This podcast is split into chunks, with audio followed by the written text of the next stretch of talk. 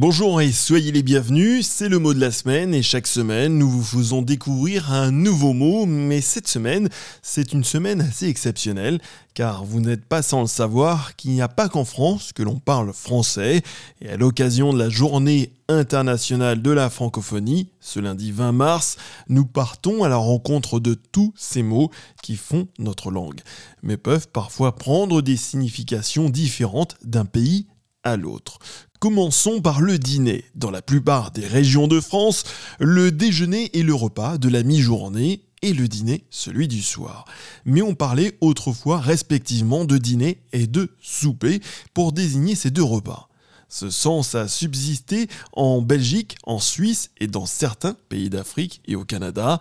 Si on vous y invite à dîner, ne soyez donc pas en retard. Invité à ce dîner, ne soyez pas surpris si vos amis suisses vous disent adieu dès votre arrivée. Loin d'être impoli et de vouloir écourter votre présence, ce mot helvète ne signifie pas au revoir, mais bonjour. Vous pouvez donc répondre de la même manière et vous installer confortablement à table et surtout ne partez pas.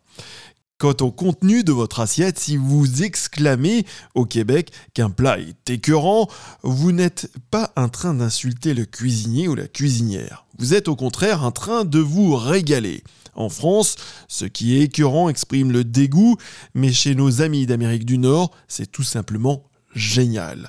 Il s'agit d'un emploi par antiphrase, on utilise un mot dans le sens contraire de son sens initial. C'est le même phénomène des deux côtés de l'Atlantique pour le mot terrible ou encore formidable, qui signifiait à l'origine épouvantable. Il faut bien reconnaître tout ceci et caillou, ce qui signifie au Burkina Faso que quelque chose est difficile. Vous vous demandez sans doute pourquoi le français n'est pas le même partout il y a principalement trois phénomènes qui créent ces différences. Les archaïsmes, ces mots et ces expressions autrefois courants mais qui ne s'utilisent plus selon les pays.